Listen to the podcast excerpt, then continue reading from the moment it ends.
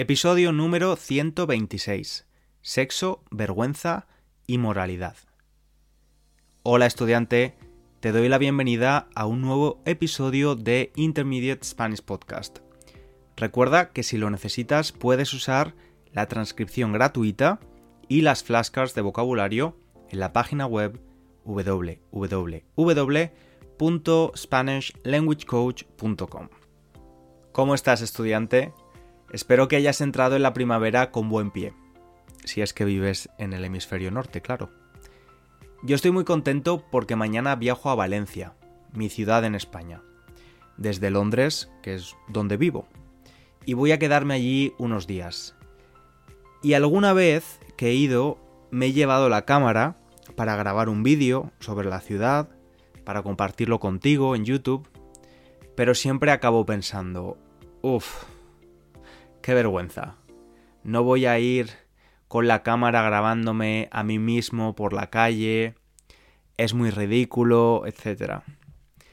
Y como en el episodio de la semana pasada estuvimos hablando del saboteador y me hizo reflexionar un poco, pues lo voy a hacer. Así, si visitas mi ciudad, ya tienes algunas recomendaciones. Y alguien que ya ha visitado Valencia ha sido Stuart. Stuart es un estudiante que ya ha completado mi curso online, Español Ágil, y le pedí que compartiera su experiencia con el curso y como estás a punto de comprobar, no es incompatible ser un estudiante de español con conservar tu sentido del humor. Vamos a escuchar lo que dice. a César y a todos. Pues muchas gracias, César, uh, por el curso. Admito que soy un poco crítico en momentos y antes del curso pensé que quizás el curso iba a ser un poco de una estafa, un scam, no vale el dinero, el dinero. Um, la verdad, lo opuesto. Todo eso quiere decir que las lecciones son conciso, preciso y fácil de entender. El curso cubre toda la gramática intermedio de pronombres al subjuntivo de manera eficaz e interesante. Emplea métodos intuitivos de aprendizaje que funcionan para mejorar tu español Solo necesitas seguir la estructura de las frases. Cuando más pones, más obtienes. El curso funciona. Si quieres dominar el nivel B de español, no te arrepentirás. Pero atención, hay un poco de propaganda en el curso y si no tienes cuidado, quizás, como yo, vayas terminando el curso visitando Valencia. Gracias Stuart por tu honestidad y tu sentido del humor veo que mi estrategia propagandística ha tenido efecto y has acabado visitando Valencia. Y bueno, me alegra también que pienses que el curso no es una estafa y estés satisfecho. Hay una cosa muy importante que ha dicho Stuart. Cuanto más pones, más obtienes. Esto quiere decir que necesitas un compromiso con tu español. Yo recomiendo hacer por lo menos dos lecciones a la semana para crear el hábito, y seguir la estructura del curso. Y como ha dicho él, es para estudiantes de nivel B, es decir, de nivel intermedio. Puedes inscribirte hasta el 31 de marzo, día que cierran las inscripciones. Y esto no quiere decir que no lo puedas empezar después, porque puedes empezarlo y acabarlo cuando quieras, ya que tienes acceso ilimitado de tiempo. Tienes toda la información del curso en la página web. Y antes te decía que hasta ahora no había hecho un vídeo de Valencia porque me daba vergüenza ir con la cámara por la calle. Vergüenza es una palabra interesante, es polisémica, tiene varios significados en español. El primero, que seguramente ya conoces, es el del sentimiento, sentirse inadecuado, humillado o incómodo por algo que estamos haciendo. Este sentimiento nos viene porque alguien nos dice o nos ha dicho alguna vez que eso que estamos haciendo es algo humillante, incorrecto, inadecuado. Yo recuerdo muy claramente la primera vez que sentí ese tipo de vergüenza. Y no hablo de la vergüenza que expresamos cuando somos pequeños y tímidos, escondiendo nuestra cara con las manos. Hablo de la vergüenza que te hace sentir mal, Recuerdo estar en la playa con cuatro o cinco años jugando en la orilla y hacerlo desnudo, sin bañador, lo que es bastante habitual en España. Un grupo de niños más mayores se dieron cuenta de que iba desnudo y empezaron a señalarme y a reírse de mí por esta razón. Así que fui rápidamente a mi toalla y me puse el bañador. Lección aprendida. No puedes ir desnudo, César. No puedes ir enseñando tus vergüenzas. Y si lo haces, tienes que pagar el precio. Y es que es este otro de los significados de la palabra. Puedes referirte a los genitales como tus vergüenzas. Interesante. Hay muchas razones por las que podemos sentir esta emoción y que dependen de nuestra edad, cultura, género y otros factores. Algunas de las cosas que más vergüenza provocan son cometer un error en público, ser rechazado, sentirse juzgado o expresar emociones. Y es importante decir que la vergüenza es una emoción natural y que sentir vergüenza no es necesariamente algo malo o negativo. Es decir, tiene varias funciones como la regulación social. Nos ayuda a mantener el orden social y la cohesión en un grupo, evitando comportamientos inadecuados. También aprendemos con ella las normas sociales y nos ayuda a corregir nuestro comportamiento en el futuro. Y a nivel individual también actúa como un mecanismo de autorregulación emocional. Sentirla puede ser una señal de que hemos violado nuestros estándares morales o nuestros valores. Dicho esto, de lo que me gustaría hablarte hoy es de cómo se ha usado la vergüenza a lo largo de la historia en la sexualidad humana, en el sexo. La sexualidad se refiere a cómo las personas experimentan, expresan y se relacionan con su sexualidad, y también a las normas y valores culturales que rodean la sexualidad.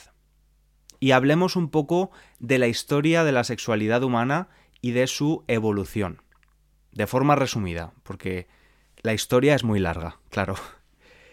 En la prehistoria, la sexualidad se basaba principalmente en la reproducción y la supervivencia del grupo. En la antigüedad, las prácticas sexuales eran en gran parte reguladas por las normas religiosas, culturales, sociales. En la Edad Media, la Iglesia Católica tenía un gran control sobre la sexualidad y se ponía mucho énfasis en la importancia de la castidad y la abstinencia. En los siglos XVII y XVIII se desarrollaron nuevas teorías sobre la sexualidad y la importancia del placer sexual. En el siglo XIX aparecen nuevos movimientos como el feminismo, que luchaban por la igualdad sexual y el derecho de las mujeres a controlar su propia sexualidad. En el siglo XX aparecen más movimientos, como la revolución sexual y la liberación sexual, que promovían la libertad y el placer sexual. La tecnología también ha tenido un gran impacto en la sexualidad desde entonces. En este repaso, a lo largo de los siglos, vemos que desde la antigüedad se ha intentado reprimir la sexualidad humana. La pregunta es, ¿cómo y por qué se ha hecho? El cómo está claro. Se ha inculcado la vergüenza en el sexo para conseguir varios objetivos. En algunas culturas se ha utilizado como una forma de controlar la sexualidad de las personas, especialmente de las mujeres, con el fin de mantener el control social y con la excusa de asegurar la paternidad de los hijos. Además, algunas religiones y filosofías han asociado la sexualidad con el pecado o la inmoralidad, lo que ha llevado a la creencia de que el sexo debe ser reprimido y controlado para evitar la tentación y el mal. En algunos casos, la vergüenza en el sexo se ha utilizado como una forma de reforzar la idea de que el sexo solo debe ser practicado dentro del matrimonio y como una forma de desalentar, es decir, de evitar la promiscuidad sexual. Y este tema puede dar para mucho, porque en cada cultura e incluso en cada país el caso puede ser diferente. Voy a centrarme en el caso de España, un país de tradición católica y que especialmente durante los 40 años de la dictadura franquista, desde la década de los 30 hasta los 70, tuvo a la religión católica como uno de sus pilares. La Iglesia tuvo un papel clave en la promoción de la moralidad y la disciplina en la sociedad española. La Iglesia promovió la abstinencia sexual antes del matrimonio, el control de la natalidad y la prohibición del divorcio y del aborto. La homosexualidad y otras formas de comportamiento sexual que no estaban en línea con la moral católica también fueron prohibidos. Como he dicho, para Franco, la religión era un elemento clave del régimen autoritario que buscaba mantener el orden social y controlar a la población. Sin embargo, también generó críticas por su falta de tolerancia hacia la, diversidad y por limitar la libertad individual en cuestiones personales y sociales, cuestiones en las que nadie, ni siquiera el Estado, debería estar involucrado. Después de la muerte del dictador y la llegada de la democracia en España, hay un cambio hacia la separación de la Iglesia y el Estado, y un aumento de la libertad individual y la tolerancia hacia la diversidad en general. Poco a poco, la sociedad española se ha ido desprendiendo, ha ido eliminando esa moralidad impuesta respecto a nuestra sexualidad. Pero claro, esto no se consigue de la noche a la mañana. De hecho, todavía hay mucho camino por recorrer.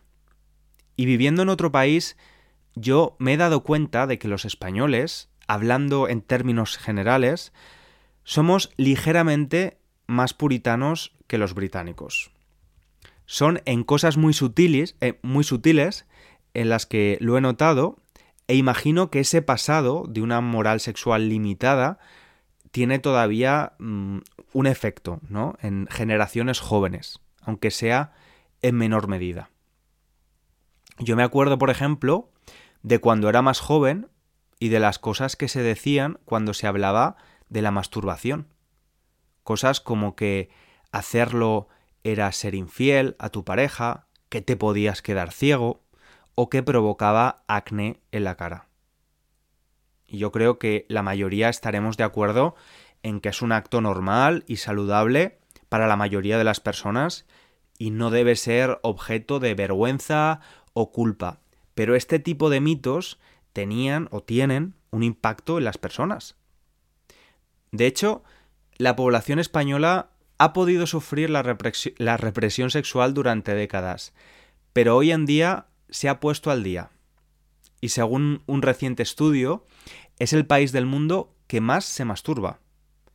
El 72% de los españoles considera que la masturbación funciona como una terapia de bienestar y el 80% está de acuerdo en que tiene un efecto positivo en sus vidas, que mejora la salud, el estado de ánimo, los niveles de energía, de productividad y las relaciones sentimentales. Y no solo lo dicen los españoles.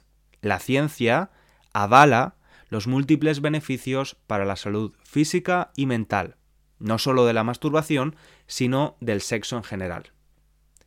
Y una de las conclusiones más sorprendentes e impactantes de estos estudios, realizados por instituciones médicas muy prestigiosas, es que la práctica sexual mejora nuestra esperanza de vida, es decir, alarga la cantidad de años que podemos llegar a vivir. Si pensamos en nuestra nutrición y en un alimento específicamente, el brócoli, todos sabemos de los muchos beneficios que esta verdura verde tiene para nuestra salud. Al brócoli nunca se le ha estigmatizado y nunca nos han hecho sentir mal o avergonzados por comer brócoli hervido o brócoli al horno o como queramos. Sin embargo, nuestra sexualidad continúa estando llena de juicios. En mi opinión, de la misma forma que el puritanismo sexual no es positivo, porque no nos hace libres, la hipersexualización de la sociedad tampoco lo hace. Entiendo el puritanismo sexual como una actitud restrictiva y rígida hacia la sexualidad, que promueve la represión y la vergüenza en torno a la expresión sexual. Por otro lado, la hipersexualización de la sociedad se refiere a un fenómeno en el que la sexualidad se utiliza de manera excesiva en la cultura popular, la publicidad y los medios de comunicación, con el objetivo de vender productos, servicios y entretenimiento.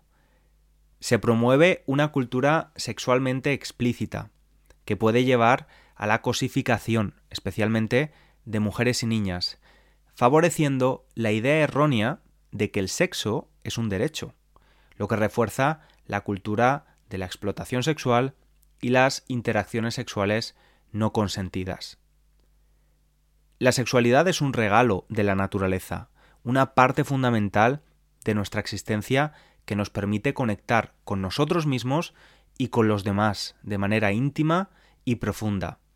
Sin embargo, durante demasiado tiempo hemos estado sujetos a morales restrictivas y tabúes que nos han impedido disfrutar plenamente de esta maravillosa experiencia humana. Es hora de que nos liberemos de esas cadenas y abracemos nuestra sexualidad de manera plena y sin prejuicios, como parte de nuestra vida íntima. Para ello necesitamos una educación afectivo-sexual que nos enseñe a comprender y respetar nuestra sexualidad y a vivirla de manera sana y responsable cuando interactuamos con otras personas adultas, con el consentimiento y el respeto en el centro de todo. La sexualidad debe ser una fuente de alegría y conexión, y nunca una causa de vergüenza o dolor. Debemos trabajar también en eliminar los tabúes que rodean a la sexualidad, como el sexo en la vejez. Nunca somos demasiado mayores para reír, emocionarnos con un buen libro o saborear nuestro plato favorito.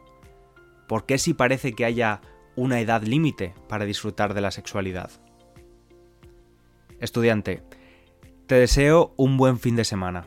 Nos escuchamos en el próximo episodio. Un abrazo grande.